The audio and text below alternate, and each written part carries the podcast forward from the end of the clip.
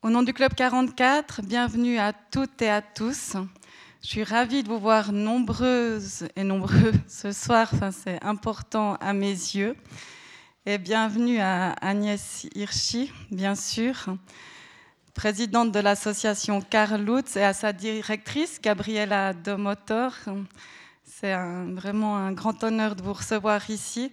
J'ai même envie de dire que c'est un devoir pour un lieu comme le Club 44. Ce soir, c'est donc notre avant-dernier rendez-vous avant la fin de la saison, mais aussi de notre jubilé du 75e. Vous le savez certains, jeudi prochain, on vous invite à un apéro dès 19h15 pour marquer le coup. Et après cet apéro, la soirée se poursuivra avec une conférence performance assez explosive, si, si, vous le verrez, de Richard Emmanuel Estes, que certains connaissent. C'est difficile de le présenter en quelques secondes temps, il a des casquettes multiples. Je vais peut-être juste vous rappeler qu'il est responsable du développement et de l'innovation pédagogique à la HES de Suisse occidentale, passionné de médiation scientifique, également consultant, conférencier, clown, mais la semaine prochaine, il sera plutôt magicien mettant à mal nos a priori à travers des expériences scientifiques contre-intuitives. Je vous invite aussi à voir, pour ceux qui ne l'ont pas fait ou qui sont ici ce soir spécifiquement pour cette conférence, notre exposition sur les six messes derrière, intitulée Avant-après, de trois fondateurs de l'agence de communication Brief, Jimmy Gerber, Mirko Tamburini et Raphaël Texera. Aujourd'hui, au temps de la civilisation de l'image, il est plus que jamais nécessaire de savoir lire une image, il nous en donne l'occasion en montrant comment on transforme une image produit brute, donc avant, ou un produit fini, donc après, qui est une arme de communication, en arme de communication efficace, mais dans ce cas, mis au profit d'un message sociétal et environnemental fort. Et ce soir, un retour il y a 75 ans, comme une manière de boucler la boucle. L'année même où le Club 44 se créait, la guerre basculait, commençait à basculer, et l'Europe commençait à peine de sortir d'une des périodes les plus noires de son histoire. Parce qu'il ne faut pas oublier, parce que c'est un devoir de mémoire alors que les survivants se font de plus en plus rares, il est important d'entendre encore et encore la voix de ceux qui furent témoins de cette barbarie indicible. Mais ce soir, la présence d'Agnès Hirschi s'inscrit surtout dans un, mouvement de réhabilitation de ce héros méconnu, en tout cas longtemps méconnu, que fut son père adoptif, le diplomate suisse Karl Lutz. Une salle Karl Lutz a d'ailleurs, peut-être vous avez entendu, été récemment inaugurée, enfin en 2018, au Palais fédéral Ouest. Vous étiez là pour cette inauguration, j'ai vu des images. Agnès Hirschi témoignera, donc ce soir de cette trajectoire à part. Donc vous êtes né à Londres de parents hongrois peu avant la Seconde Guerre mondiale et vous rencontrerez Karl Lutz, encore enfant à Budapest en 1944 et vous deviendrez sa fille adoptive, on comprendra mieux après. Vous vivez en Suisse depuis 1949 et pendant plus de 20 ans, vous avez travaillé comme journaliste, Berner, journaliste reporter pour le Berner Zeitung. Je l'ai dit, vous êtes la présidente de l'association Karl Lutz qui a été fondée en 2018 et vous donnez des conférences dans le monde entier, enfin presque, vous avez rectifié au souper, pas encore en Asie ni en Afrique, pour respecter le souhait de votre père, faire connaître ce qu'il s'est passé à Budapest, notamment en 1944. En moins de deux mois, entre mai et juillet 1944, alors que l'Allemagne avait envahi la Hongrie, 145 trains partirent en direction d'Auschwitz avec plus de 430 000 juifs à bord, évidemment une destination qui, était sans retour. Karl Lutz, alors vice-consul à Budapest, mis en place en 1944 avec une détermination, une finesse d'esprit, un courage absolument époustouflant, L'une, si ce n'est l'opération de sauvetage la plus importante de la Seconde Guerre mondiale.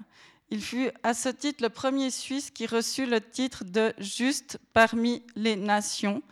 décerné par la fondation Yad Vashem de Jérusalem aux personnes non juives ayant aidé ou sauvé des juifs pendant la Seconde Guerre mondiale.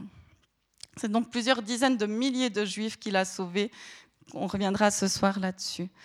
Donc il s'agit ce soir d'un devoir de mémoire. Il me semble plus que jamais nécessaire aujourd'hui, alors que l'Europe tend à se fragmenter, que les démocraties manifestement sont mises en péril et que les temps sont de plus en plus confus.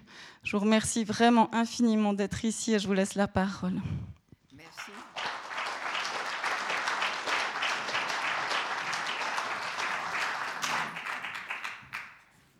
Mesdames, Messieurs, je vous remercie de m'avoir invité au Club 44, spécialement à l'occasion de son jubilé vous constaterez que, votre anniversaire et mon histoire, c'est-à-dire l'histoire de Karl Lutz, sont liés. Les deux remontent à 75 ans. Un fin d'après-midi en novembre, vous m'entendez bien? En novembre, sombre et glacial, c'est la guerre. Les rues de Budapest sont vides. Seul un diplomate circule encore dans sa voiture. Tout à coup, il entend des coups de feu. Les tirs proviennent du côté du Danube. Apparemment, les exécutions des Juifs continuent, pense-t-il. Il donne ordre à son chauffeur d'aller vers le Danube. Trop tard pour empêcher cette action des croix fléchées. Les croix fléchées étaient les nazis hongrois constate le diplomate. les derniers corps nus, mortellement atteints, tombent dans le fleuve. Le diplomate remarque juste une jeune femme qui surnage un instant, emportée par le courant. À l'évidence, elle est encore vivante. La voiture la suit discrètement le long de la rive. Quelques cent mètres plus loin, à l'abri des regards, la voiture s'arrête. Le diplomate fait des signes de la main. Épuisée, la femme réunit ses dernières forces pour essayer de s'approcher de la rive. Le diplomate l'attend en bas d'un escalier et la sort de l'eau. Elle est grièvement blessée au ventre. Enveloppée dans une couverture chaude, que le chauffeur lui a immédiatement apporté, la femme est conduite à la légation des États-Unis. C'est là que se trouve la légation suisse et c'est là aussi que se cache un chirurgien juif de renom. Grâce à une intervention faite en urgence, la femme survivra. Celui qui l'a sauvée, c'est Karl Lutz, le vice-consul de Suisse. L'incident se passait en novembre 1944, il y a tout juste 75 ans. J'étais à Budapest à cette époque-là et je suis contente d'être ici à la Chaux-de-Fonds pour vous raconter des activités de mon beau-père nourricier Karl Lutz et de ma propre expérience durant cette terrible période de guerre. Durant les derniers mois de la Seconde Guerre mondiale, lorsque le régime nazi a tenté d'éliminer la totalité de la communauté juive de la Hongrie occupée, le vice-consul Karl Lutz, avec l'aide de sa femme Gertrude et de ses collaborateurs, a sauvé des dizaines de milliers de vies grâce à un ingénieux système diplomatique, lettres de protection, passeports collectifs et maisons protégées. Je vous en raconterai davantage.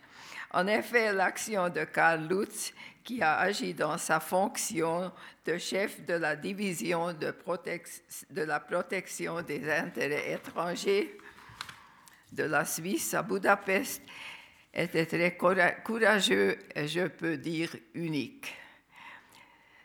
Karl Lutz a mis au jeu sa vie, sa carrière et sa santé pour sauver des vies juives. Je souhaite débuter avec une courte biographie. Karl Lutz était un self-made man. Après la fin de son apprentissage à l'âge de 18 ans. Après, la fin de son apprentissage commercial chez un fabricant de broderie à Sainte Margrethen, il décida d'émigrer aux États-Unis à l'âge de 18 ans. Manquant de moyens et ne parlant pas l'anglais, il dut d'abord travailler dans une mine à granit, Granite City, pour gagner de l'argent. Il commença ensuite des études au Wesleyan College pour devenir prédicateur méthodiste. Il dut cependant renoncer à sa carrière de prédicateur car il constata qu'il était trop timide pour tenir des discours devant un public. Il reprit ses études à l'université George Washington et prit un poste d'été à la délégation suisse de Washington, D.C. Plus tard, il travailla dans les consulats de Saint Louis et Philadelphia. Au total, il plaça plus de 20 ans aux États-Unis et devient un grand animateur de Coca-Cola. Durant son service consulaire, il rencontra sa première femme Gertrude, la voilà, qu'il épousa à Berne en 1935. Je n'étais pas encore entré dans sa vie à cette époque-là. Dans la même année, il fut muté en Palestine. Il était à présent vice-consul. Motivation. Quand on me demande quelle était la motivation de mon père, je réponds qu'il était un, un homme religieux, un chrétien croyant qui a grandi avec neuf frères et sœurs dans une famille méthodiste pauvre à Walzenhausen, dans le demi-canton d'Appenzell-Rhodes extérieur. Il était plutôt timide et introverti. Quand il a vu la détresse des Juifs, il sentit que Dieu lui avait appelé à s'engager à les secourir il était aussi convaincu que Dieu lui donnera la force de trouver des solutions. La situation des Juifs en Hongrie bascula avec l'augmentation des mouvements antisémites en Hongrie avant la Deuxième Guerre mondiale déjà. Entre 1938 et 1944, 21 lois portant atteinte aux droits des Juifs furent introduites. Ces lois limitaient l'expansion des Juifs dans la vie publique et économique et réduisaient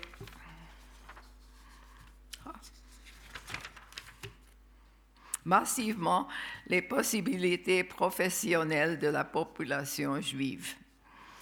En 1941, des lois raciales furent introduites. La loi prohibitait ainsi le mariage ainsi que les relations sexuelles entre juifs et chrétiens, qu'elle qualifiait d'outrage à la race.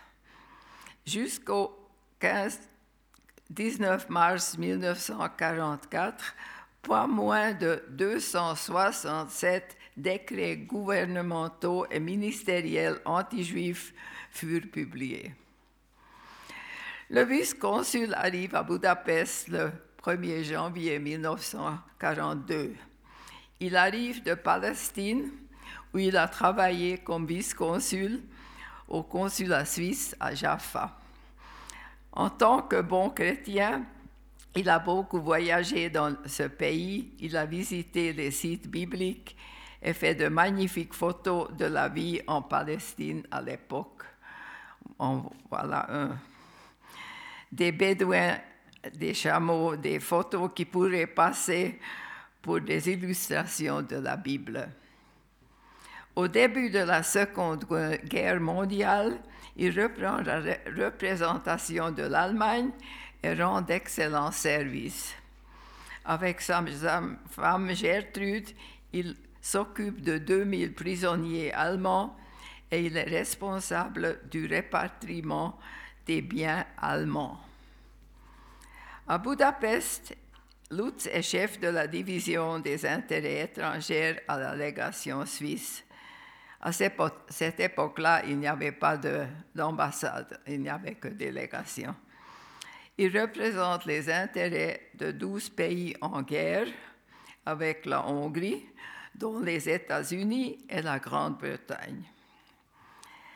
Le 9, 19 mars 1944, c'est une date très importante, c'est pour ça que je le mentionne plusieurs fois, lorsque les nazis occupent l'Hongrie, la situation des Juifs s'aggrave radicalement. Ils ont perdu leurs droits et il leur est interdit de quitter le territoire, quitter le pays. Avec l'armée allemande, c'est en effet l'avant-garde des troupes de choc de Hitler qui arrive et à leur tête, il y a le lieutenant-colonel Adolf Eichmann. Les Juifs de Hongrie, qui sont les derniers survivants de la population juive d'Europe de l'Est, sont exposés au pire danger les Allemands veulent les soumettre à leur tour à la dite solution finale. La solution finale désigne l'extermination systématique des Juifs de l'Europe. Chaque jour, des centaines de Juifs, hommes et femmes, assiègent le bureau de mon père. Ils espèrent être placés sous la protection de la Suisse. Tu n'as pas de... Non, pas. Tu n'as pas de... Uh-huh. on, a, on a beaucoup de photos avec les gens qui attendent devant, devant les bureaux, mais il n'y a pas. Le 15 mai 1944, les déportations des Juifs vers les camps d'extermination d'Auschwitz commencèrent dans des régions rurales de l'Hongrie. Karl Lutz sentait qui était à Budapest, sentait qu'il fallait agir. Il voulait trouver un moyen légal pour aider, même s'il n'avait pas été envoyé à Budapest pour sauver des Juifs.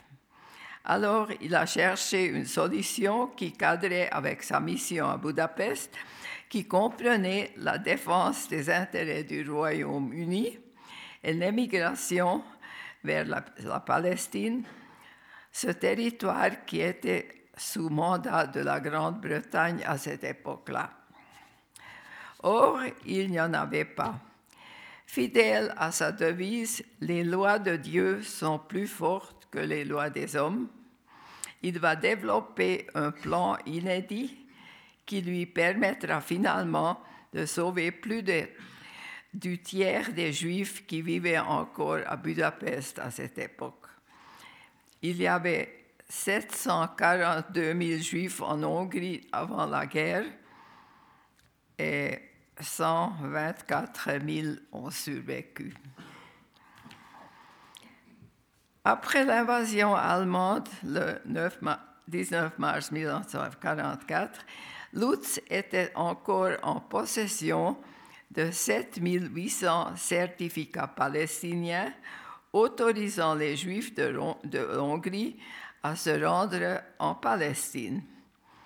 Après de difficiles négociations avec Adolf Eichmann et avec le gouvernement hongrois, il obtient l'autorisation de préparer l'émigration de ces personnes qui, jusqu'à leur départ, seront automatiquement placées sous la protection de la Suisse.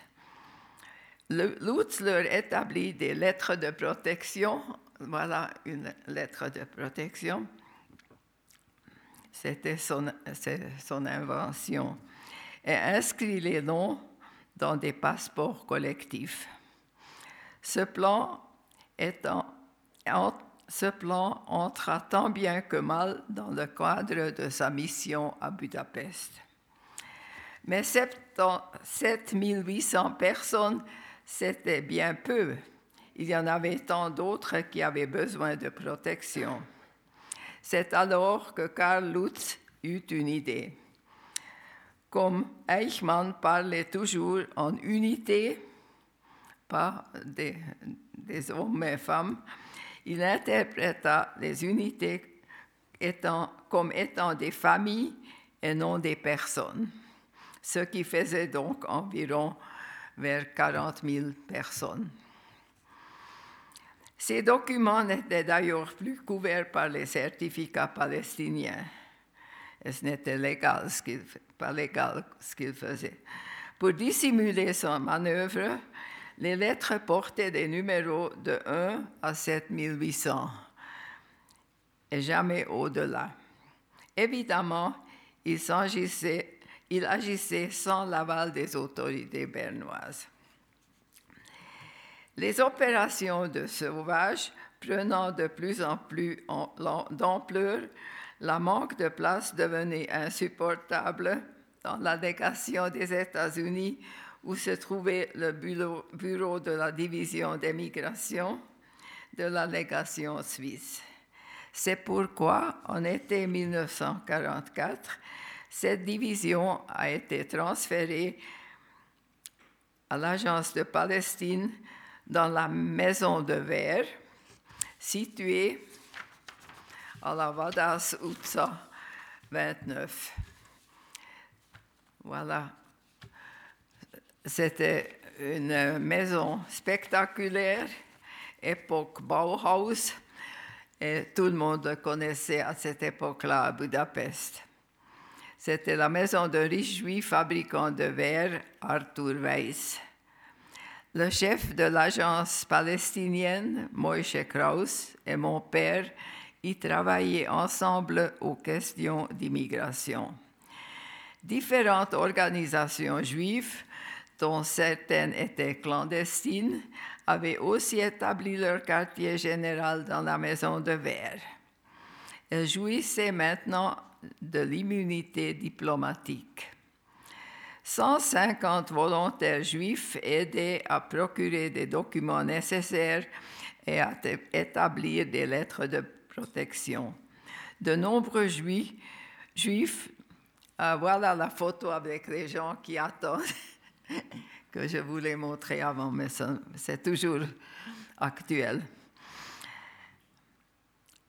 De nombreux juifs ne voulaient plus quitter les lieux où on leur promettait la protection cette maison de verre. Donc, avec le temps, plus de 2000 réfugiés, réfugiés juifs étaient entassés dans la maison de verre, dans un espace très réduit et des conditions indignes.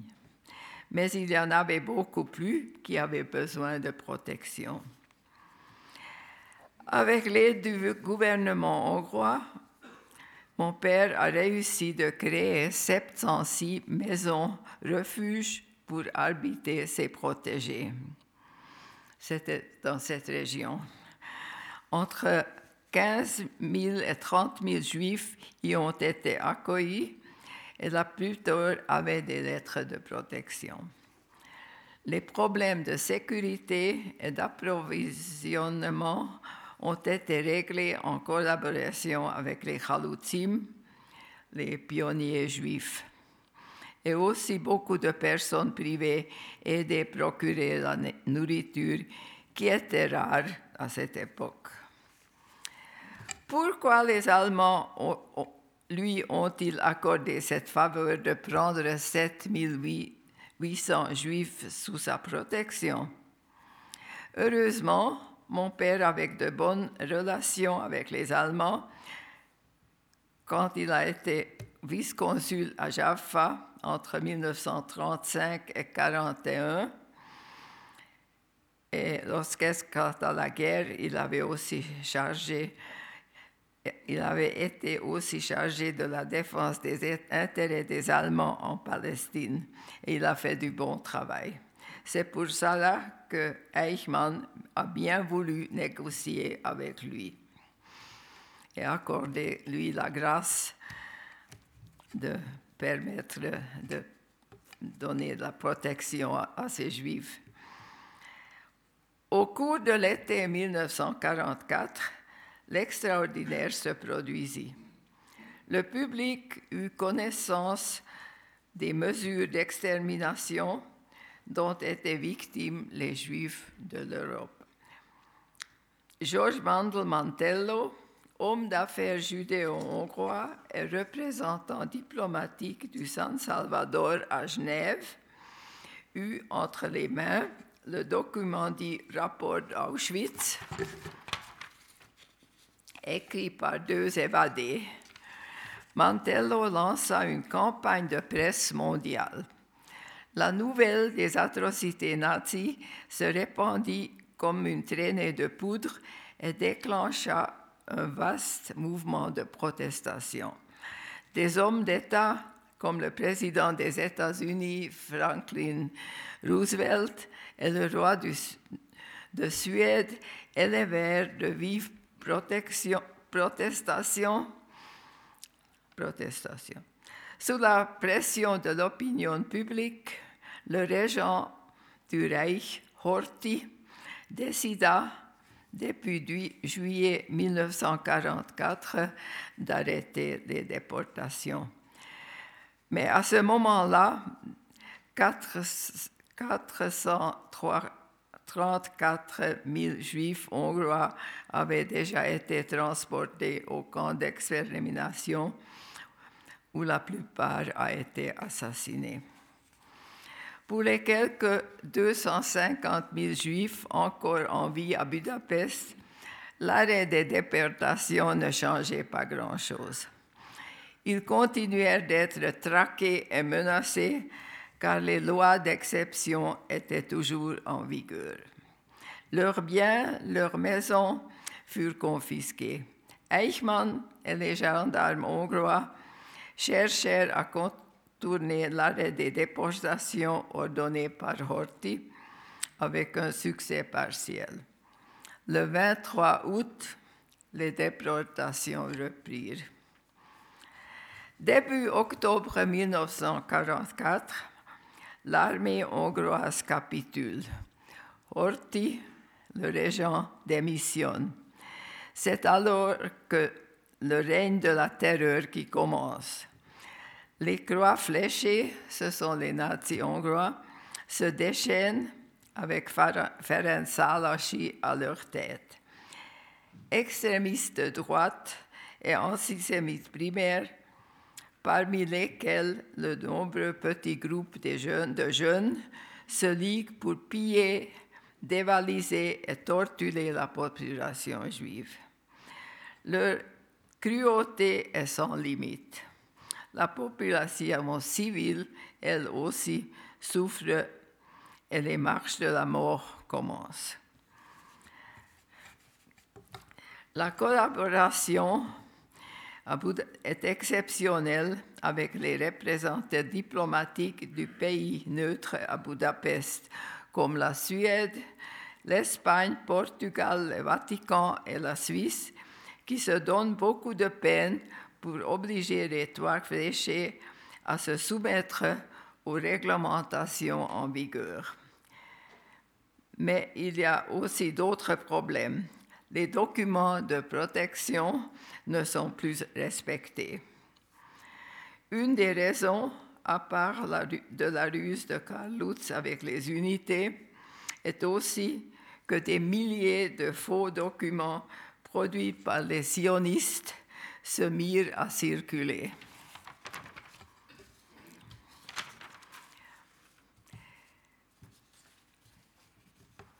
Scène de la briqueterie. Ça, c'est le monument qu'il y a là où il y avait avant la, briqueterie dont je vais vous parler. Une scène en novembre 1944 que mon père me racontait souvent.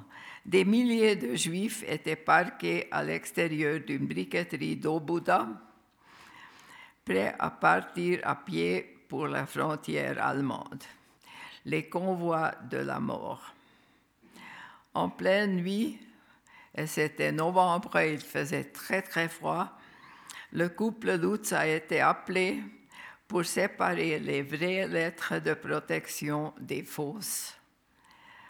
Ce fut un moment douloureux, traumatisant, une torture pour l'âme. Jamais je ne pourrais oublier ces visages angoissés.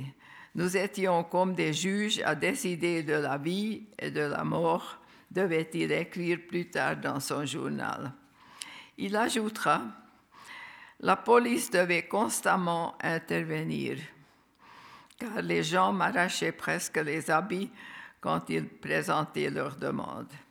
Des scènes déchirantes se sont déroulées. Les malheureux se tenaient en rage, en rang glacés, tremblants, avec leurs misérables baluchons, et ils me tendaient leurs lettres.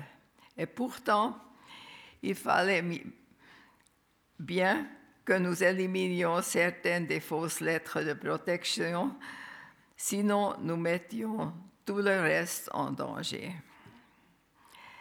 Vers la mi-décembre 1944, la capitale hongroise est encerclée par les Russes. Budapest devient le théâtre des opérations. Les attaques aériennes se multiplient et les bombes tombent sans discontinuer. Nous restons terrés dans les caves. Lorsque Bouddha est assiégé, nous nous trouvons au milieu des combats. J'étais à Budapest à cette époque-là. Je suis toujours bouleversée quand on évoque cette période terrible à Budapest. Alors même que je n'étais qu'une petite fille de 6 ans, j'ai de très forts souvenirs. Jusqu'à la libération de Bouddha en février 1945, Bouddha est la partie de Budapest qui se trouve sur la rive gauche du Danube nous avons passé les deux derniers mois de la guerre dans la cave de la légation britannique où la famille Lutz avait sa résidence privée et où ma mère et moi avons été accueillis. Euh, Lutz avait engagé ma mère comme femme de ménage. Je n'oublierai jamais les jours dramatiques que nous avons vécus en janvier 1945, quand 20 bombes sont tombées sur notre maison. la maison se présentait comme ça après, qui a été complètement détruite par le feu. Nous ne savions pas si nous pourrions sortir de cette cave ensevelie sous les ruines brûlantes. Nous étions 30 personnes dans la cave. Heureusement, la cave a résisté.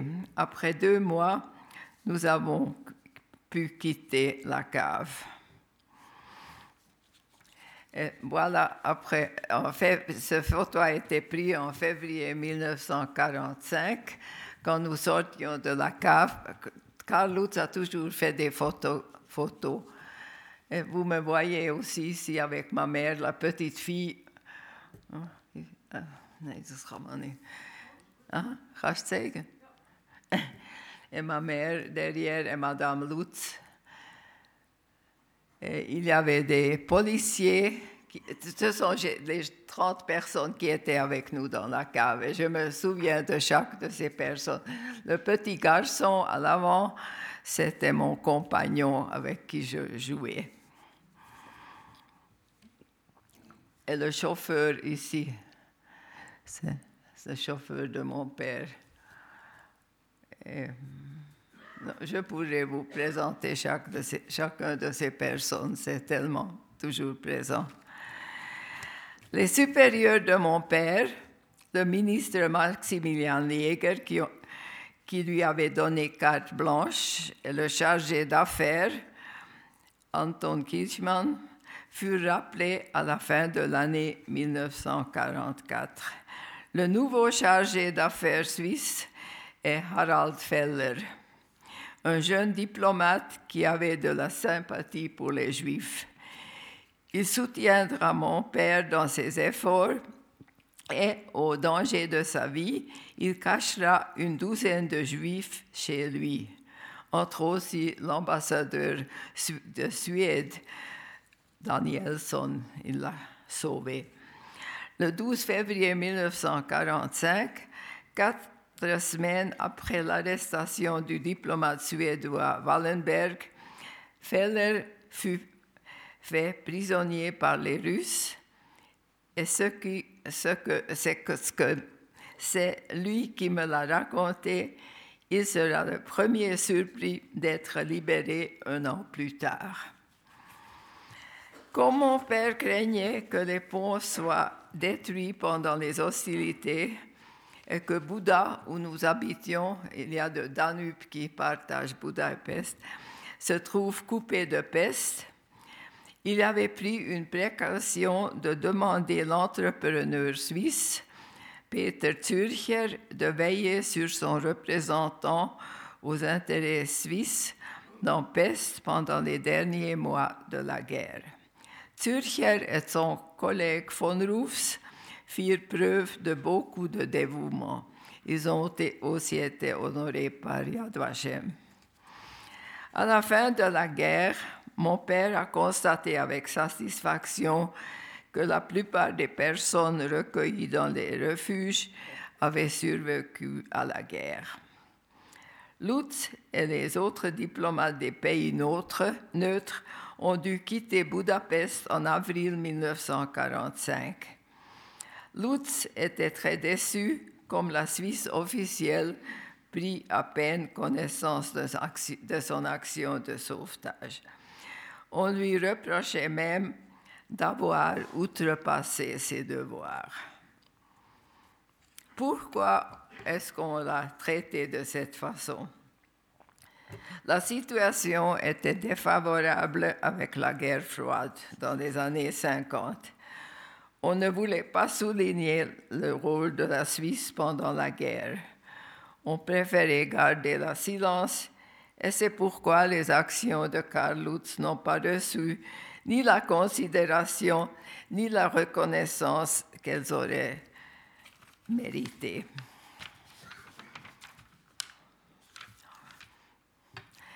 Il ne manquait pas de reconnaissance des pays concernés.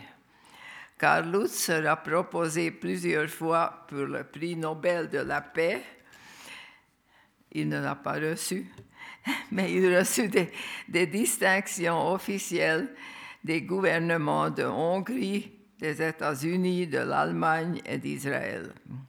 Une rue de Haïfa porte son nom et depuis 1995, Berne a une rue, une rue Karl Lutz, un chemin Karl Lutz. À Budapest, il y a deux monuments et une section du quai de la Danube porte son nom.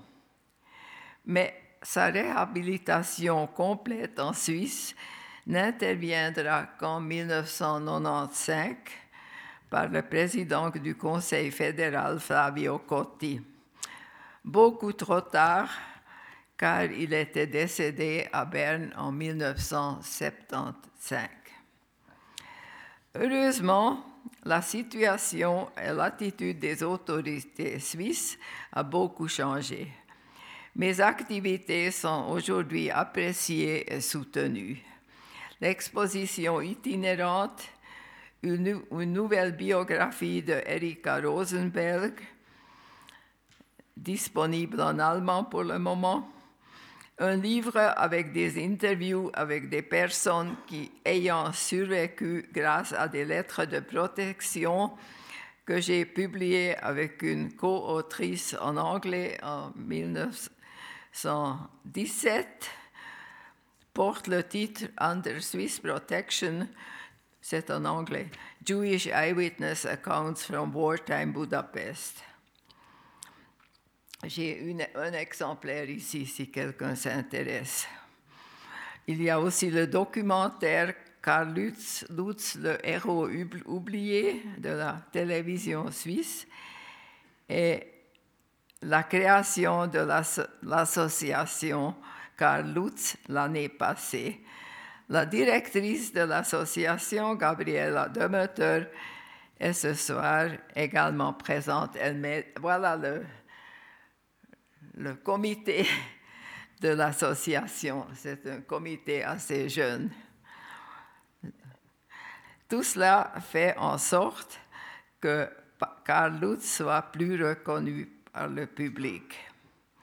L'année dernière, euh, la salle de, réunion la plus importante du Palais fédéral de Berne a été nommée après mon père, la salle Karl Lutz le Conseil fédéral Cassi était présent pour l'inauguration.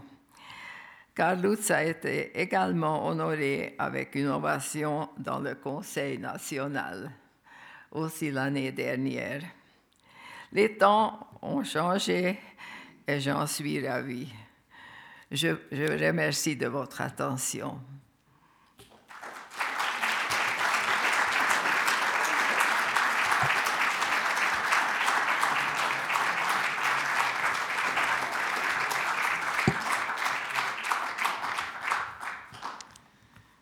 Remercie infiniment et aussi c'est vrai que je n'ai pas précisé que d'habitude vous faites vos conférences en anglais et en allemand.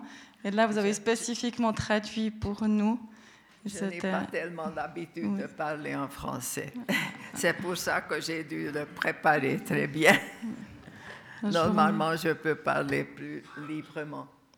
Du coup, ça nous laisse un peu plus de temps pour les questions. Euh. Donc, euh, est-ce que vous avez des questions là?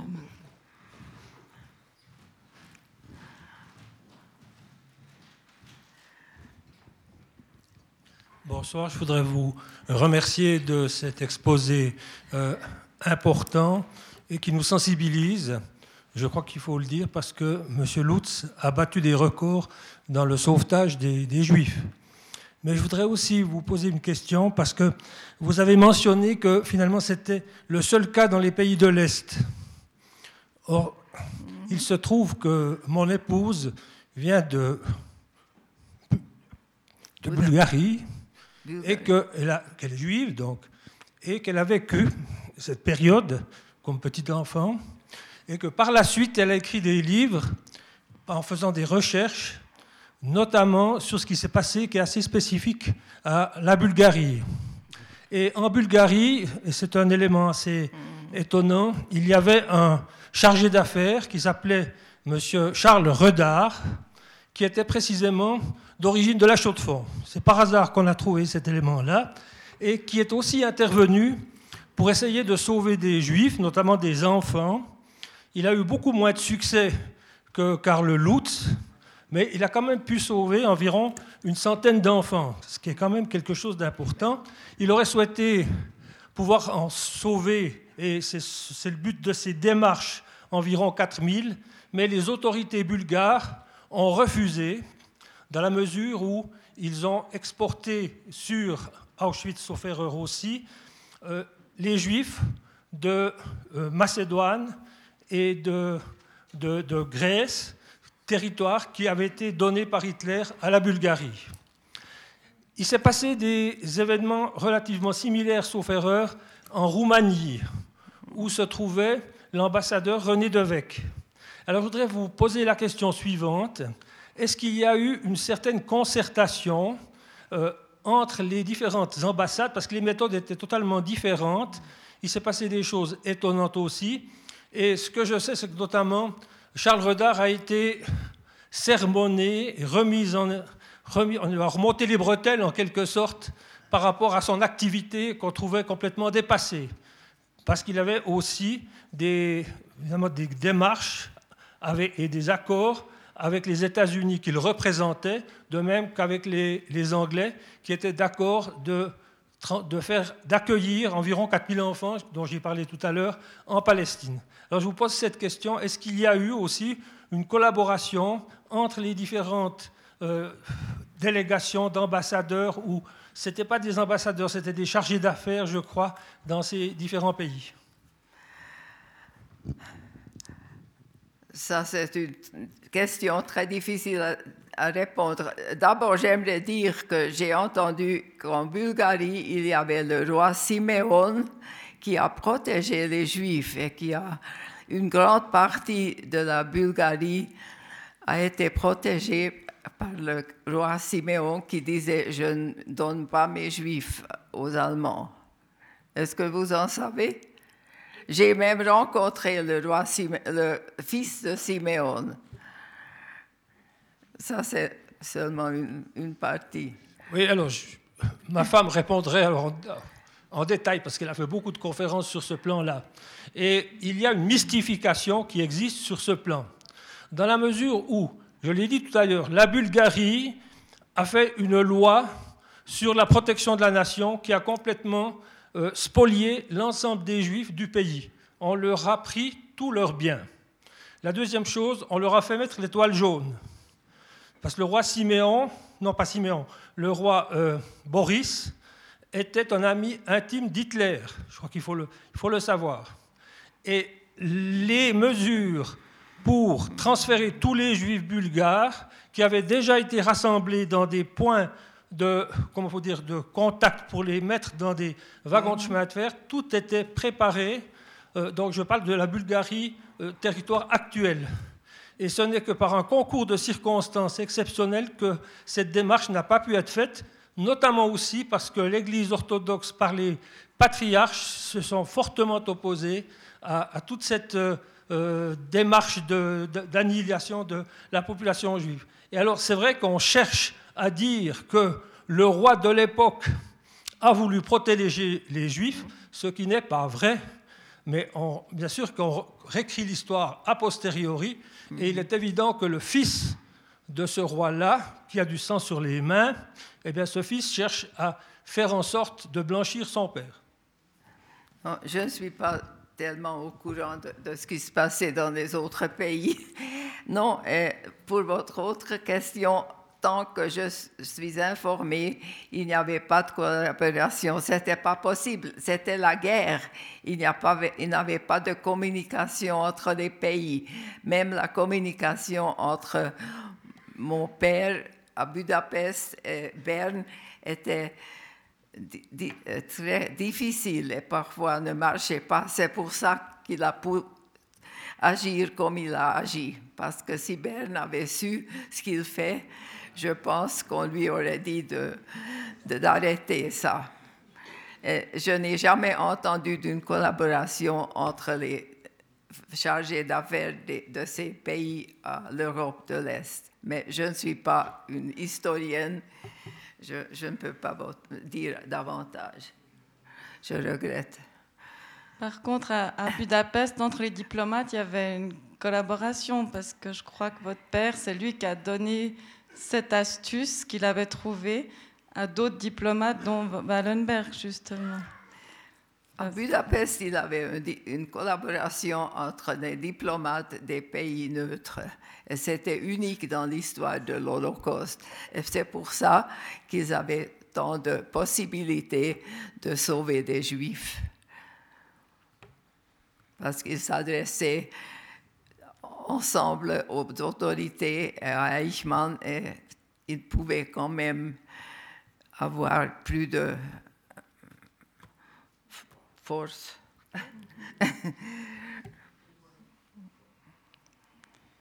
Une autre question, réaction?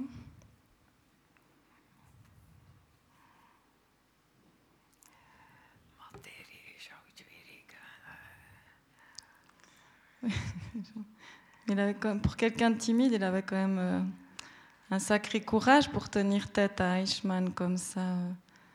Votre père, j'ai lu des, extraits de ce qu'il lui a dit qui était assez incroyable. Il fallait beaucoup de courage, courage d'aller parler à Eichmann, qui était un homme très dur, si je peux dire.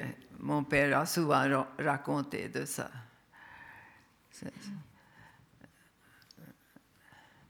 Qui a fait des actions, surtout quand il y avait des fêtes juives. Les, les, terribles, les, plus terribles actions ont toujours eu la date des, des, des fêtes juives. Il était très cruel.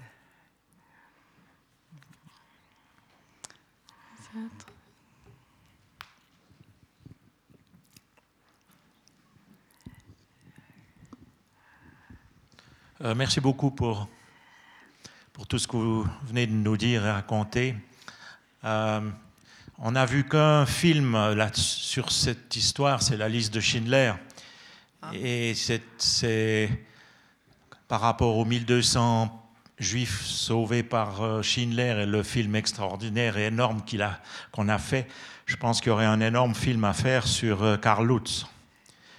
Mais aujourd'hui, qui, qui, qui va prendre euh, le courage de faire un film comme cela après la liste de Schindler C'est la question qu'on peut se poser. Est-ce que vous avez envisagé de faire un, film sur, sur Karl Lutz? Il y a plusieurs films sur Karl Lutz. Il y a, le premier film était produit par la télévision de la Suisse italienne, La Casa di Vetro.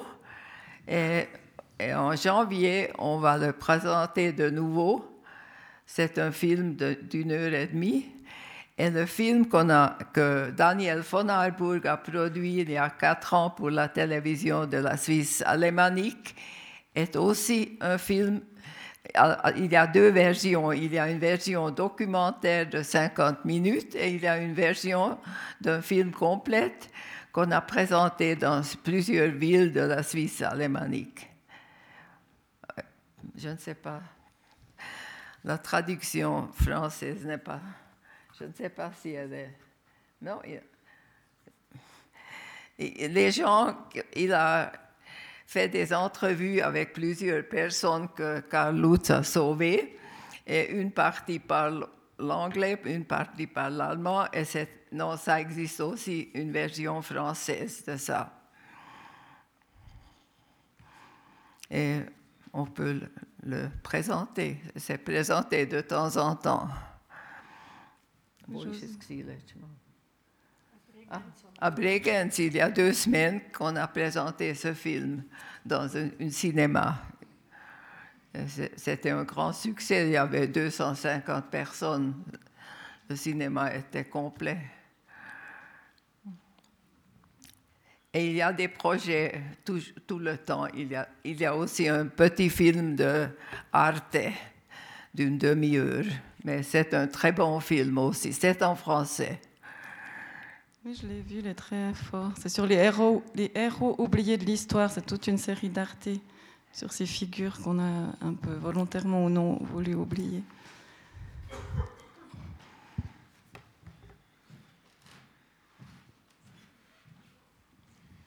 J'aimerais également vous remercier pour votre témoignage. Est-ce que vous pouvez nous expliquer quelle a été la suite de carrière de Karl Lutz une fois revenu au pays?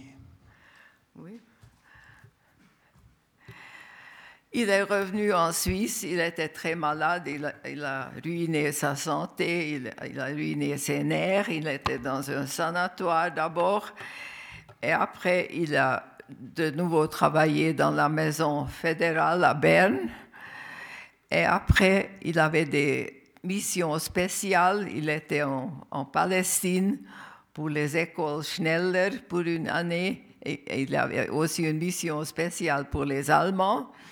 Et de 1955 jusqu'à 1962, il était consul suisse à Bregenz, Bregenz à la frontière de la Suisse, tout près de la Suisse. Et c'était son désir d'y aller parce que il, voulait être tout près de là où il de c'est tout près de Walzenhausen où il a été où il a passé son enfance.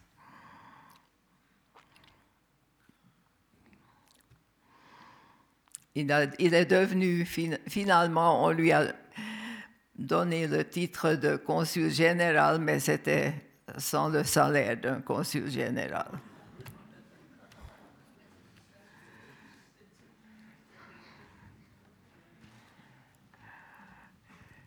Oui, merci beaucoup pour euh, ce témoignage. Et j'aimerais savoir si vous avez du ressentiment vis-à-vis des autorités suisses, parce que j'ai trouvé que vous avez été très gentil. Euh, la guerre froide s'est arrêtée en 1989, et puis c'est en 1995 qu'il a été reconnu. Et je trouve que c'est assez long. Et puis que vous avez dit que c'était uniquement dû à la guerre froide. Non. Je ne suis pas sûr. Donc je trouve que vous étiez très aimable. non, vous savez, comme, euh, comme je suis très contente maintenant que les autorités soient euh, d'accord avec, euh, reconnaissent ces, activités, je ne dis plus une grande critique. Avant, avant, je donnais beaucoup de critiques, mais pas, maintenant. Mais évidemment, mon père était, a beaucoup souffert de ça. Quand il est rentré, c'était pour rentrer de Budapest après la guerre, c'était chemin très difficile parce qu'ils ont dû aller à Istanbul d'abord et de Istanbul dans la Méditerranée sur un bateau jusqu'à Lisbonne et de Lisbonne rentrer en Suisse. Et la Méditerranée était pleine de mines. Et il est rentré et il est, arrivé à, la, frontière suisse et le remerciement de la Suisse était Est-ce que vous avez quelque chose à déclarer? C'est l'humour à Pensellois qui l'a raconté comme ça. Et à Istanbul, il a eu, il a eu un jus d'orange. On jamais, je n'ai jamais vu une orange pendant la guerre, vous pouvez vous imaginer. Alors, quand il est rentré, il a fait ses dépenses, il a donné son liste de dépenses aux autorités à Berne, ils ont dit est-ce que c'était nécessaire d'avoir ce jus d'orange? Ils n'avaient aucune idée de ce qui se passait à Budapest.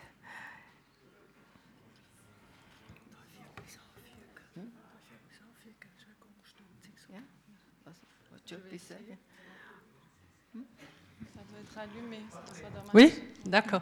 Euh, le soutien par les autorités, il a aussi beaucoup évolué. Par exemple, ce livre, the Swiss Protection, il était aussi euh, faisable grâce au soutien du département des affaires étrangères. La Suisse, elle avait euh, la présidence de la IARA, IH, IHRA, International Holocaust Remember Alliance. Et puis c'était là que le livre était sorti. Et puis beaucoup de voyages à l'étranger pour Agnès Hirschi sont soutenus par les ambassades, par les moyens du département des affaires étrangères. Et on a des bonnes collaborations avec les diplomates, avec les ambassades. Et puis euh, on est très contents.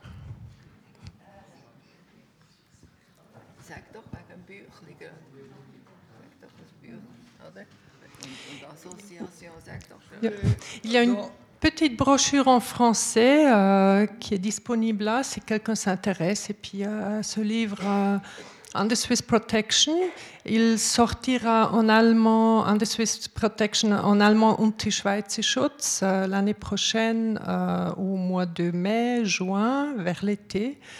L'année prochaine sera une année extraordinaire, très très belle pour nous, parce que ça, sera le 125e anniversaire de Karl Lutz. Nous allons prendre vraiment euh, la, cette année comme année de commémoration. Nous nous sommes en train de préparer des projets pour l'année prochaine et euh, vous pouvez bien volontiers devenir aussi membre ou vous informer sur notre site internet. Nous avons des feuilles d'information dehors sur la table si vous vous intéressez. Et puis, euh, on va être ravis vraiment de vous informer de tous ces projets qui vont, venir, parce qu'on est à des belles choses.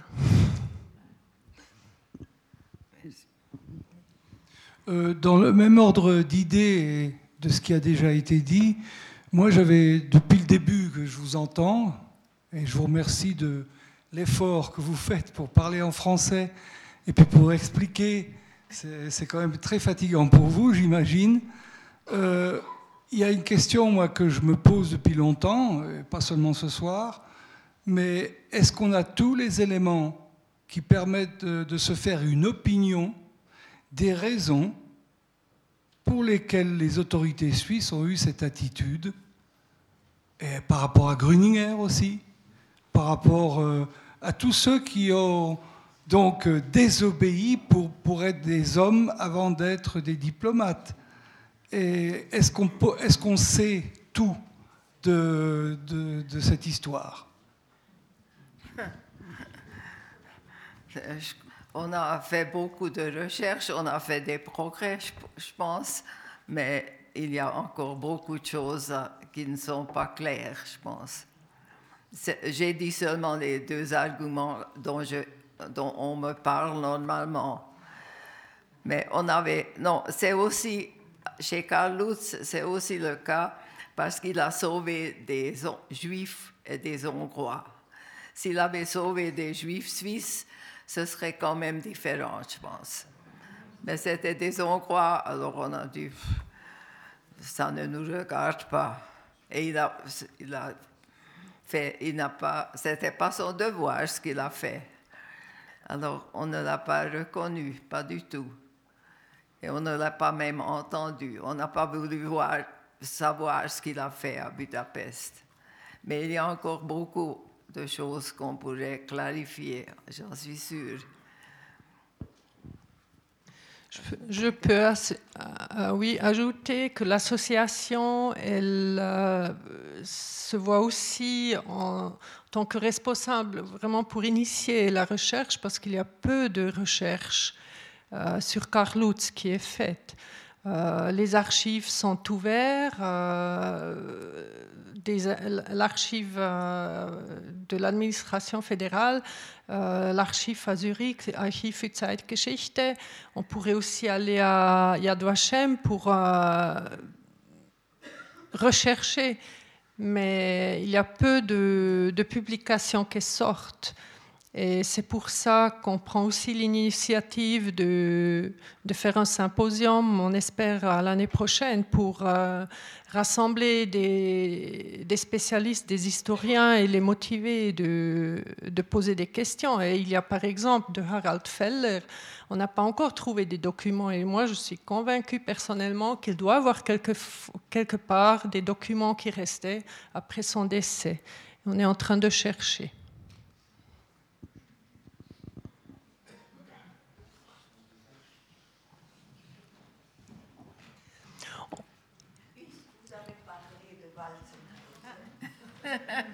Oh, merci.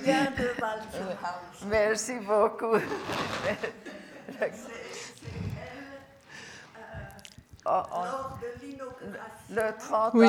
30, mars à Walzenhausen, la maison de, où, où Karl Lutz a été élevé avec ses dix sœurs et frères.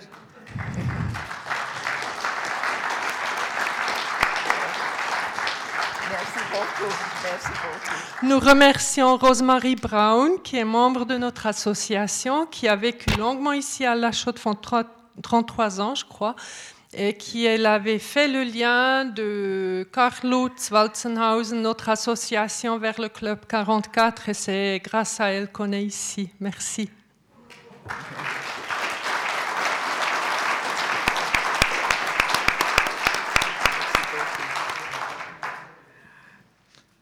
Madame, je voulais vous, je voulais juste vous dire euh, l'émotion que vous avez procurée ce soir euh, en écho à notre visite à Budapest euh, l'année passée. nous étions au bord du Danube et il y a une sculpture, enfin toute une série de, de souillés rouillés sur le bord du Danube qui représentent les, les restes des, des Juifs qui basculaient dans le Danube gelé. Et euh, euh, je dois dire que cette, euh, cette, image avec la vision de M. Lutz suivant cette femme demi-gelée et presque morte, c'est très, très émotionnant. La deuxième chose qui nous a beaucoup frappé, c'est la vitesse extraordinaire de, de, la déportation Eichmann était au top de sa forme. Il avait, on était en 44.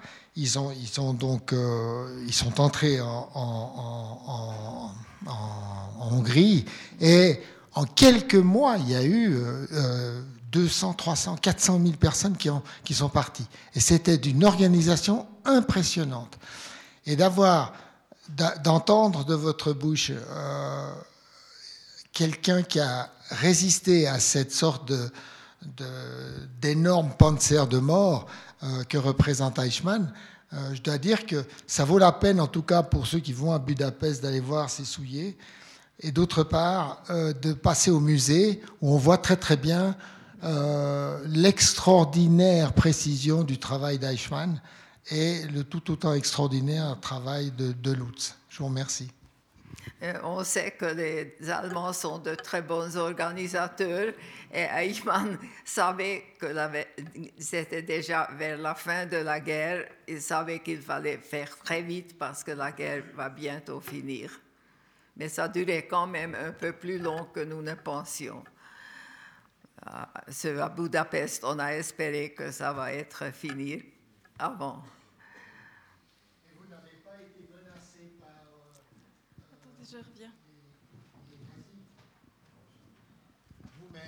Est-ce que vous-même, Lutz, a reçu des, a reçu des menaces euh, des, croix fléchées?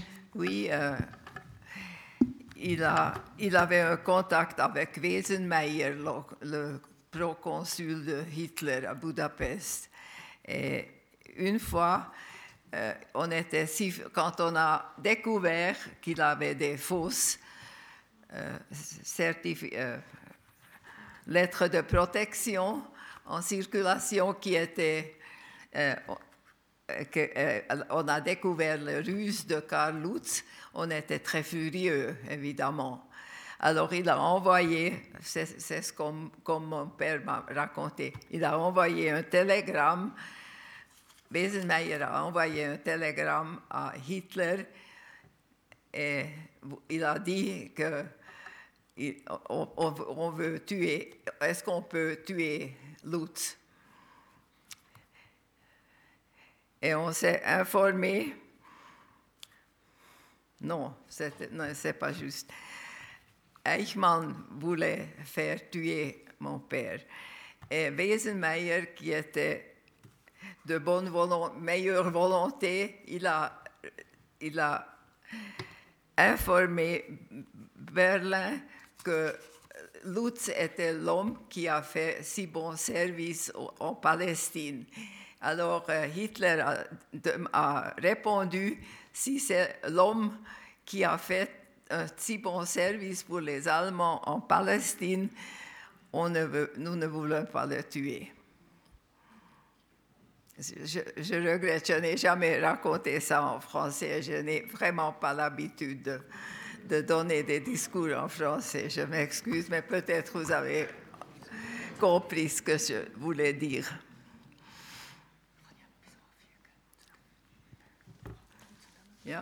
c'est le monument des Oui, ça c'est ce monument dont monsieur a parlé. Et puis Agnès Heller, qui est philosophe hongroise, dans son interview aussi se trouve dans ce livre avec les témoignages euh, de personnes qui ont survécu grâce à une lettre de protection. Euh, on a rencontré Agnès Heller l'année passée à Budapest. Il y avait un entretien entre Agnès Hirsch et Agnès Heller. Euh, elle avait raconté qu'elle était trois fois ici au bord du Danube. Elle, elle était enfant, elle avait 11 ans environ à l'époque. Et puis elle était trois fois menée là-bas. Euh, elle devait être euh, tuée là sur place et trois fois elle a survécu. Et elle est décédée cet été à 90 ans à Budapest. Oui, merci madame. Euh, est-ce qu'on sait quelles étaient les raisons et les motivations d'Eichmann au top de sa forme dans l'organisation de la déportation massive qui euh, tout à coup euh, accorde 7800, euh, je ne veux pas dire mise sous protection, mais en tout cas facilité à 7800 juifs. Oui, la motivation, ce sont les bons services que mon père a rendus aux Allemands en Palestine. C'était la seule raison pourquoi Eichmann était prêt de lui accorder ce faveur de 7008 personnes de prendre sous sa protection. C'est un geste de générosité qui, qui surprend venant d'Eichmann. C'est surprenant, vraiment. Merci, madame. Mais c'est comme ça, ça c'est comme ça. Il a accordé ce faveur.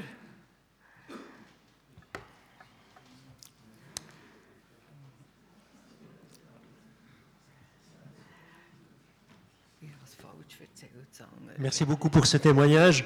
Euh, je voulais vous demander de nous expliquer un petit peu mieux euh, ce qui a été demandé à votre père lorsqu'il est revenu. Euh, en général, les diplomates, on leur fait un débriefing, on leur demande d'expliquer ce qui s'est passé. Comment est-ce qu'il a été reçu Est-ce qu'il a pu expliquer ce, ce qui s'est passé ou est-ce qu'il a dû le cacher un certain temps, vu l'attitude d'une bonne partie de la classe politique à l'époque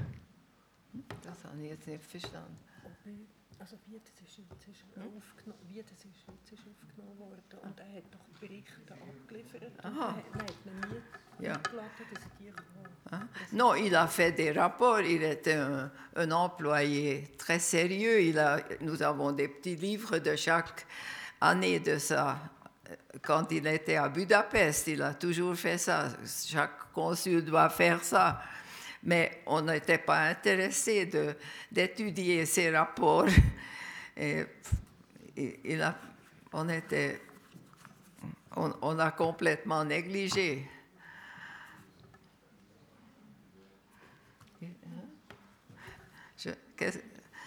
Est-ce que ça va pour vous? Est-ce que vous voulez savoir Je ne peux pas dire grand-chose. Il était très malheureux parce qu'il aurait voulu raconter ce qui, ce qui, lui est arrivé à Budapest, mais personne ne voulait l'entendre. Et il y avait Pilegola aussi pour l'autre question, pourquoi, pourquoi on ne voulait, on n'était pas intéressé aux Juifs, ou à quelqu'un qui a sauvé des Juifs?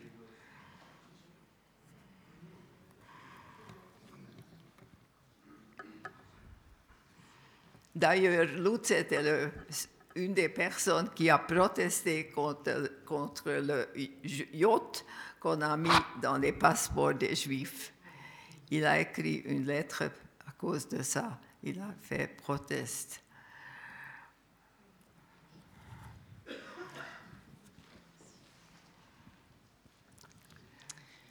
Est-ce qu'on sait comment les Juifs ont pu être euh, sauvés de la...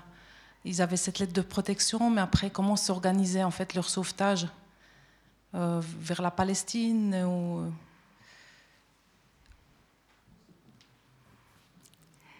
L'émigration pour, en Palestine était un, de un des devoirs de quelqu'un qui a représenté la Grande-Bretagne à cette époque-là. Et c'est pour ça, c'était la seule possibilité de dire que ces gens sont prévus pour émigrer aux Palestine, mais comme les frontières étaient déjà euh, fermées pour les Juifs, ils attendent jusqu'à ce qu'ils peuvent émigrer. Ça, c'était l'idée qu'il avait. Jusqu'à aujourd'hui, il n'existe pas encore une liste avec tous les noms de personnes qui étaient sauvées. Il y a 34 témoignages de personnes qui ont survécu, qui décrivent dans des interviews euh, recueillies par Agnès Hirsch et Charlotte Chalier, qui ont raconté leur vie et qui décrivent euh, leur situation aujourd'hui.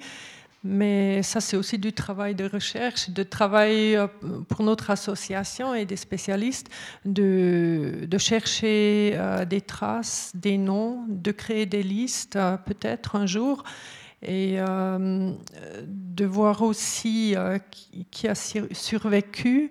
On n'a pratiquement pas de lettres de protection on ne connaît pratiquement pas des originales.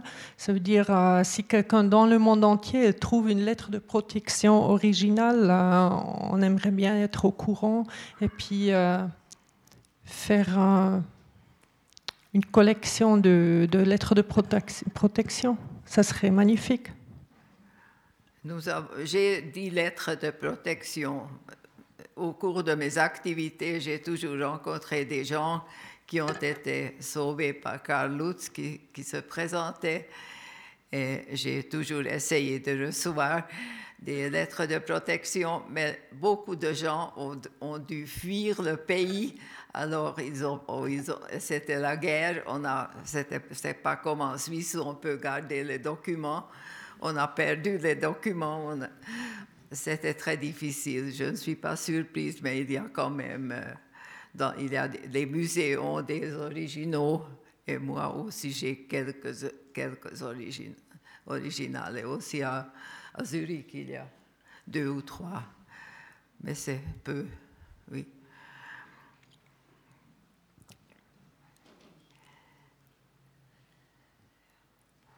Mais ce chiffre de 62 000 qu'on retrouve souvent sur Internet, vous disiez qu'il fallait plus le prendre en considération. Si vous pouviez redire, Gabriel, enfin, Madame de d'où il venait ce chiffre? Je vais avoir besoin de, l'aide. Le chiffre euh, de 62 000, aujourd'hui, on, parle plutôt de plusieurs dizaines de milliers de personnes qui étaient sauvées.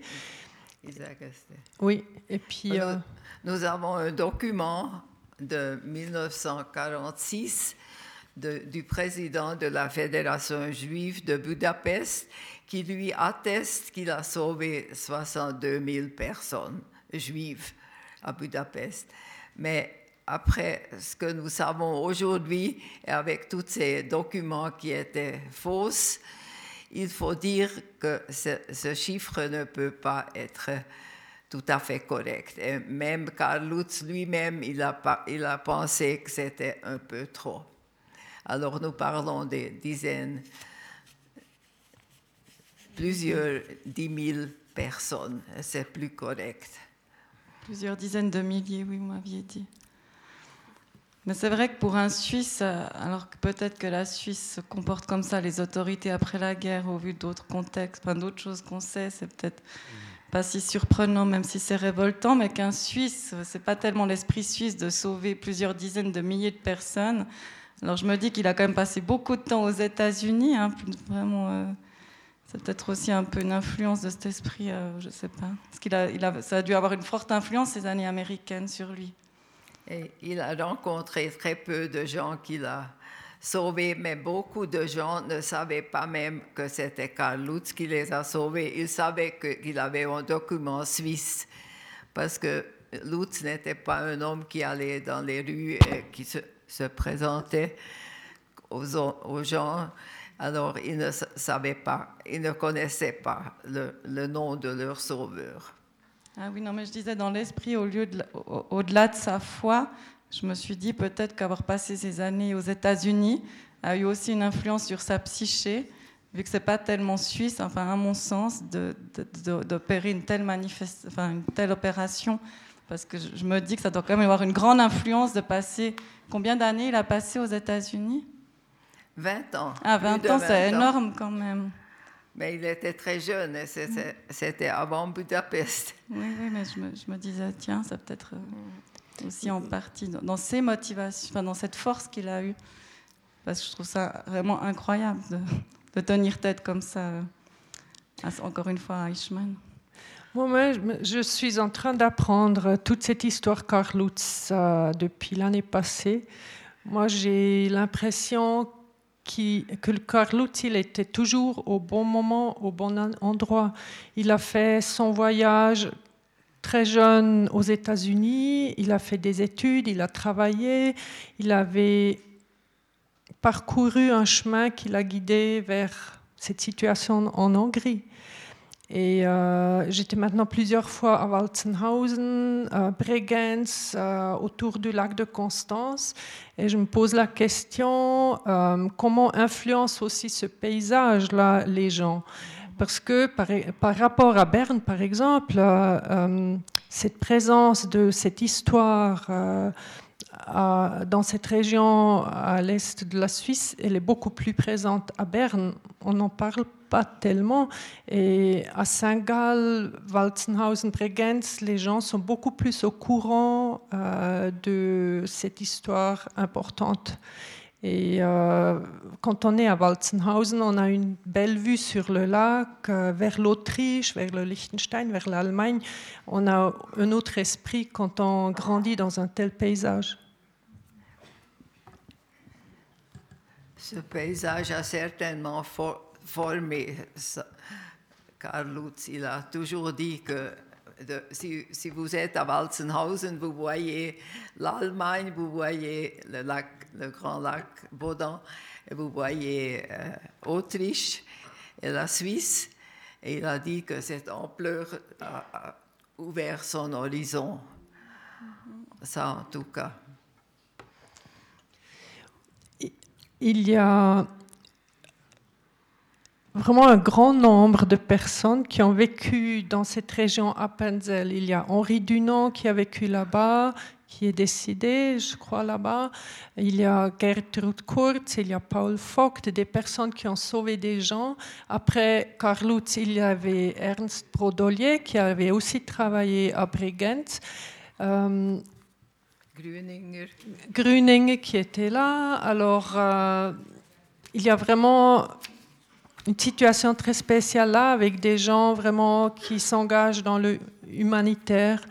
Et euh, aujourd'hui, il y a aussi tout un, parcours, un chemin où on peut se promener et découvrir toutes ces histoires des différentes personnalités. Euh, monsieur avait encore mentionné Schindler je n'ai pas répondu. Mais je n'aime pas qu'on compare Karl Lutz avec Schindler. Non, ce qu'il a fait, c'est très bien, parce qu'il a sauvé des vies. Mais il a quand même profité des gens qui ont travaillé pour lui. Et il a pas la même chose. Karl Lutz n'a jamais profité et il n'a jamais demandé un sou de quelqu'un qui l'a sauvé. Je n'aime pas. On fait des titres dans les journaux parfois, le Schindler suisse. Mm-hmm. Je n'aime pas ça parce que ce n'est pas correct.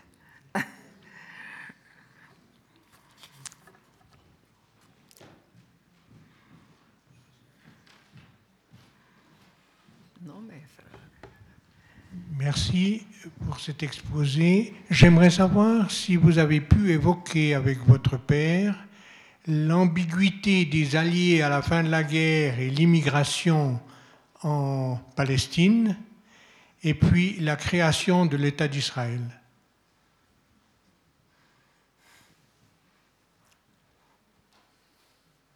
Je, ne peux pas répondre à cette question.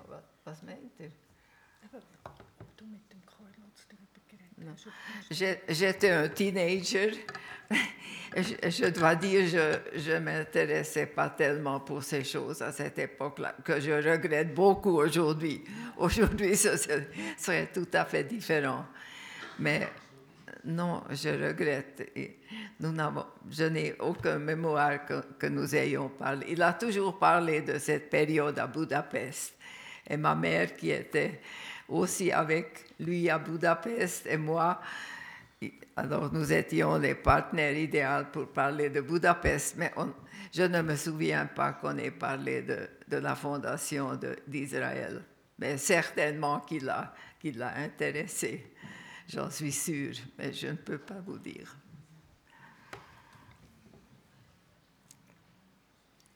Une remarque, question, commentaire?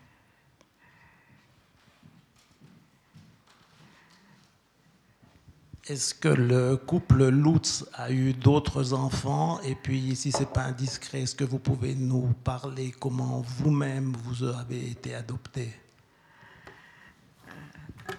Euh, Karl Lutz n'avait pas d'enfants. Euh, le couple Lutz, Gertrude et Karl n'ont pas eu des enfants.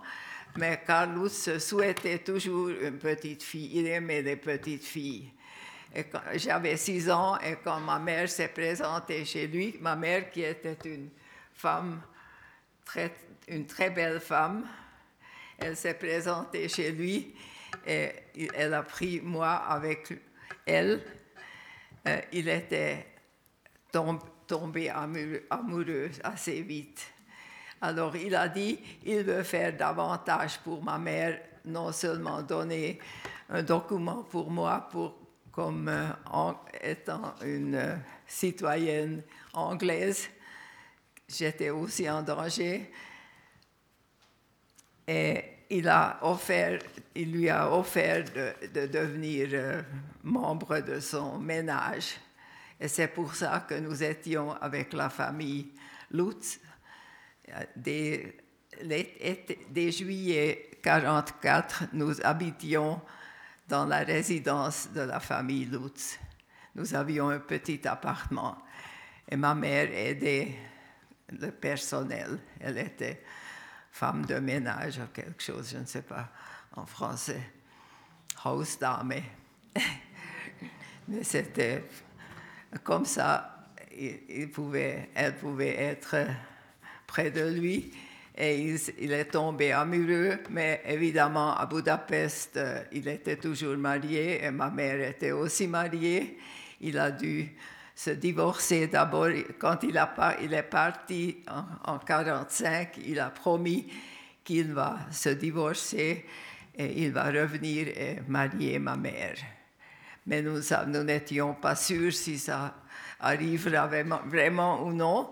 Mais en 1949, il est revenu et il y avait le mariage à Budapest et j'étais l'enfant, l'unique enfant et je restais aussi l'unique enfant qui venait, qu'il avait.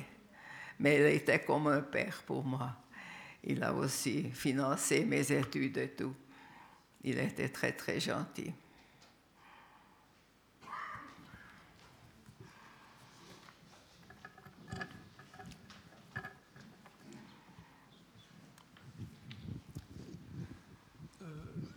Juste une question pour euh, relier tout ce que vous avez expliqué avec la situation actuelle de la Hongrie.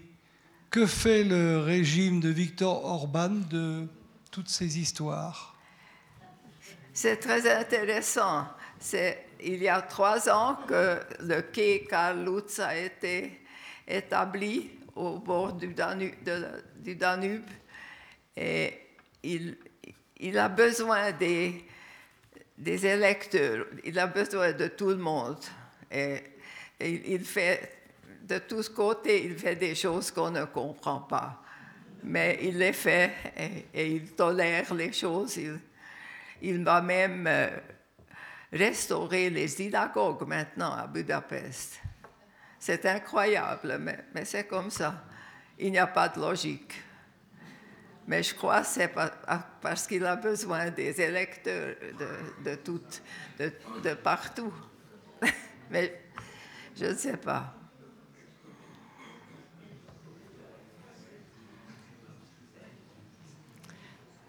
Encore une remarque. Il y a beaucoup de juifs encore en Hongrie actuellement. Le nombre, c'est comment? Il, il n'y a euh, on me dit ce, ce sera vers le même nombre officiellement, ce sont 150 000. Mais en, effet, il y a beaucoup plus. Mais la plupart des juifs ne, n'exercent plus la religion, ce sont devenus des athéistes. Mais nous pensons qu'il y a au moins 300 000 ou 400 000.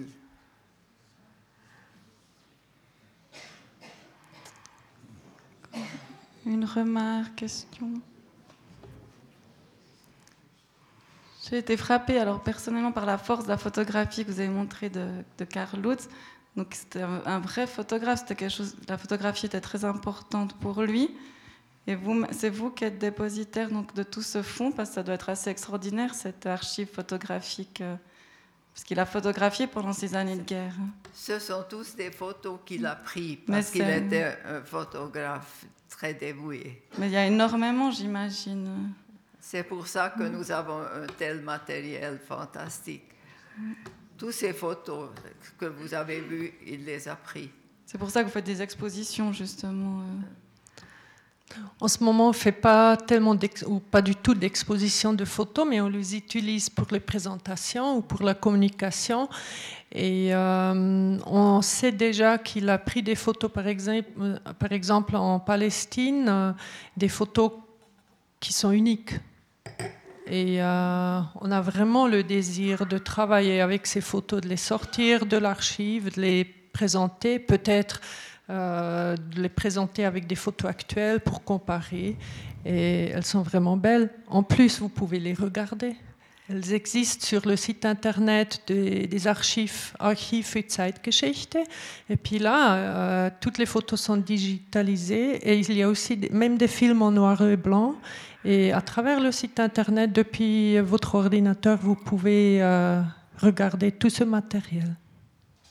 Il y avait aussi déjà une exposition à Budapest, Budapest avant, durant et après la guerre après la Deuxième Guerre mondiale.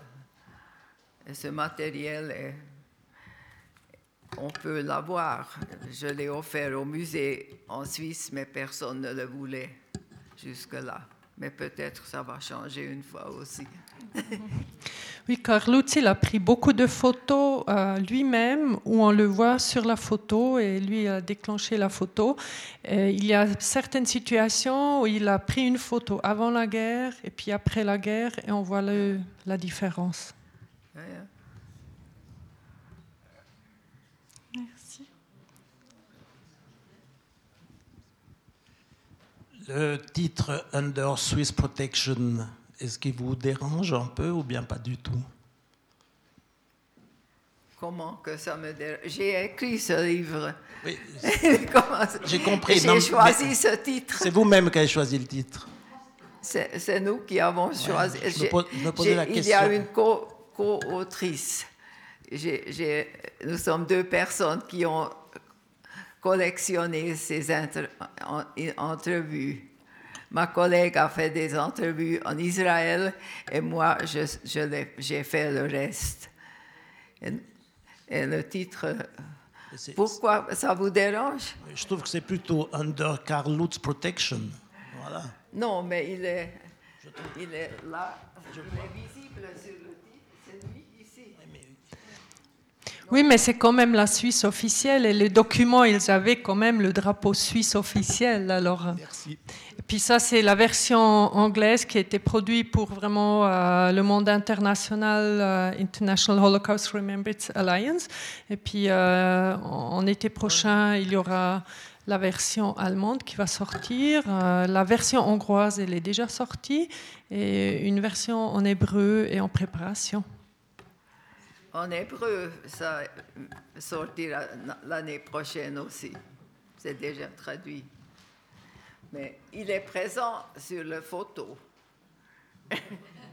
qu'il a fait lui-même d'ailleurs aussi, même qu'il est visible là avec son chauffeur. Oui, moi, d'abord, j'aimerais vous remercier pour cet excellent exposé. J'aurais une question. Euh, est-ce que sous le régime communiste, l'action euh, par les communistes, est-ce que l'action de Lutz en Hongrie a été reconnue et honorée? Non. Euh, il n'était pas reconnu en Suisse et il n'était pas reconnu en Hongrie parce que personne n'a rien fait. En 1992, nous avons inauguré le premier, le premier monument à Budapest mais c'était la Suisse, c'était un comité de Bâle qui a collectionné les moyens et qui a mis ce monument. Mais l'Hongrie elle-même, elles, ont, elles, ont, écrit une lettre de remerciement après la guerre et c'était tout. Et personne ne fait rien. C'est pour ça que j'ai dû faire quelque chose. J'ai promis à mon père, avant qu'il est mort, sous son lit de mort, je lui ai promis que je vais voir que sa action de sauvetage ne soit pas oubliée, surtout que les jeunes savent ce que c'est de ces terribles temps à Budapest et qu'il y avait des gens qui quand même ont pu faire quelque chose contre ce terrible régime des nazis. Non, rien ne venait sans, La Suisse ne faisait rien, l'Hongrie ne faisait rien, personne ne faisait rien. Non. Justement, vous, vous parlez des jeunes. Est-ce que vous avez l'occasion d'intervenir dans les écoles? Est-ce que vous êtes sollicité? Est-ce que votre comité se tient à disposition? C'est une de nos très devoirs très importants des années prochaines d'aller dans les, écoles. Nous avons déjà, j'ai déjà commencé avec ça, oui. C'est très important pour moi. Oui, Agnès Hirschi nous a raconté euh, que les derniers désirs, vœux de Carlutz, c'était vraiment que son action de sauvetage ne soit pas oubliée, qu'il soit mieux connu dans le monde entier et que les jeunes euh, soient mis au courant. Et ce sont les buts de notre association. On reprend vraiment ces, ces trois points. En plus, euh, vraiment, on, s'occupe aussi de, euh, la recherche. Et on était à Bregenz dans une école euh, des sœurs Sacré-Cœur, des sœurs religieuses. Et à Budapest, il y avait aussi des sœurs. Il y a de nouveau maintenant des sœurs de Sacré-Cœur qui, elles, à Budapest, elles avaient aussi sauvé 100 enfants. Et un enfant qui a survécu vit aujourd'hui en Suisse. Et euh, pour encore ajouter question jeunesse, c'est pour ça qu'on a un comité euh, de l'association qui a un âge entre 22 ans et autour de un peu plus. Euh, on, a, vraiment fait un effort pour trouver des jeunes personnes. On a, on a, deux membres qui sont la première fois dans leur vie membres d'une association, membres d'un comité. Et euh, on a un professeur aussi qui est spécialisé euh, pour l'enseignement de l'histoire de l'Holocauste. Et comme ça, on a vraiment une diversité dans le comité pour mettre les pieds dans les différentes directions, et surtout vers les jeunes. Donc, je peux poser ma question? Merci. écoutez, madame, merci beaucoup déjà. Euh, et puis, juste, je viens en arrière, quelque chose, une question qui m'intrigue. Euh, Monsieur Lutz, il a rendu service à l'Allemagne, donc il était protégé euh, par Berlin, par Eichmann, qu'est-ce que, vous savez quel genre de service il a pu rendre depuis la Palestine à l'Allemagne? C'est quand même, ça doit être quand même quelque chose d'énorme. Je sais pas, qu'est-ce qu'on a pu faire depuis la, depuis la Palestine pour qu'il soit protégé ensuite? Oui, j'ai raconté qu'il a, il a représenté aussi l'Allemagne en dès 1939, quand la Deuxième Guerre mondiale a éclaté il a représenté les intérêts allemands. Et il y avait encore 2000 personnes allemandes en Palestine qui ont dû être répatriées. Il a aussi leur, leur euh, hein? Leur valeur et tout ce qu'ils avaient. Il, a fait un très bon travail. Et Madame Lutz a aussi visité les prisonniers de guerre qui était en Palestine à cette époque-là. D'accord, je m'excuse. Alors, il avait des mérites et, Berlin était au courant de ça. D'accord. Merci beaucoup. Oui, vous, une solution peut-être pour que ça serait d'utiliser des jeunes étudiants universitaires qui font des licences ou d'autres doctorats, je ne sais pas, pour euh, faire les recherches dans les, vos, dans les archives donc, qui sont disponibles, comme vous avez dit, à Zurich ou dans d'autres villes. Mhm. Euh, c'est peut-être une solution parce qu'il y a quand même beaucoup de jeunes universitaires qui doivent faire des doctorats, des licences. Est-ce que vous pourriez vous faire aider par, euh, par ces jeunes? Oui, dans les ma seule gymnases, ça, ça, fonctionne déjà dans, certains gymnases. Nous avons reçu quelques travaux, donc déjà des travaux de jeunes gens qui ont étudié, qui ont fait leur diplôme sur Karl Lutz. Ça commence.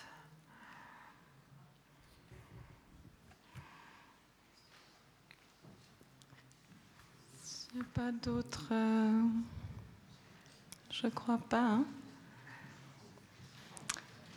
Alors, je peux juste dire aussi, bon, rappeler qu'il y a ces petits livres hein, qu'on peut acheter 6 francs. Puis Alfie est en train de sortir en français cette biographie de Madame Rosenberg. Hein. Ça devait sortir en décembre et la librairie aurait dû être là, mais ils ont du retard, du coup ça sortira en janvier. Et puis, euh, ben, encore infiniment, infiniment, infiniment merci, Madame Hirschi, Madame Domotor, d'être venue ce soir. C'était très émouvant, un peu révoltant. On voit qu'il y a encore du travail, parce que quand j'ai parlé de ça à des gens, ils me disent encore, mais qui est Karl Lutz? Alors, je vous souhaite vraiment un magnifique 125e.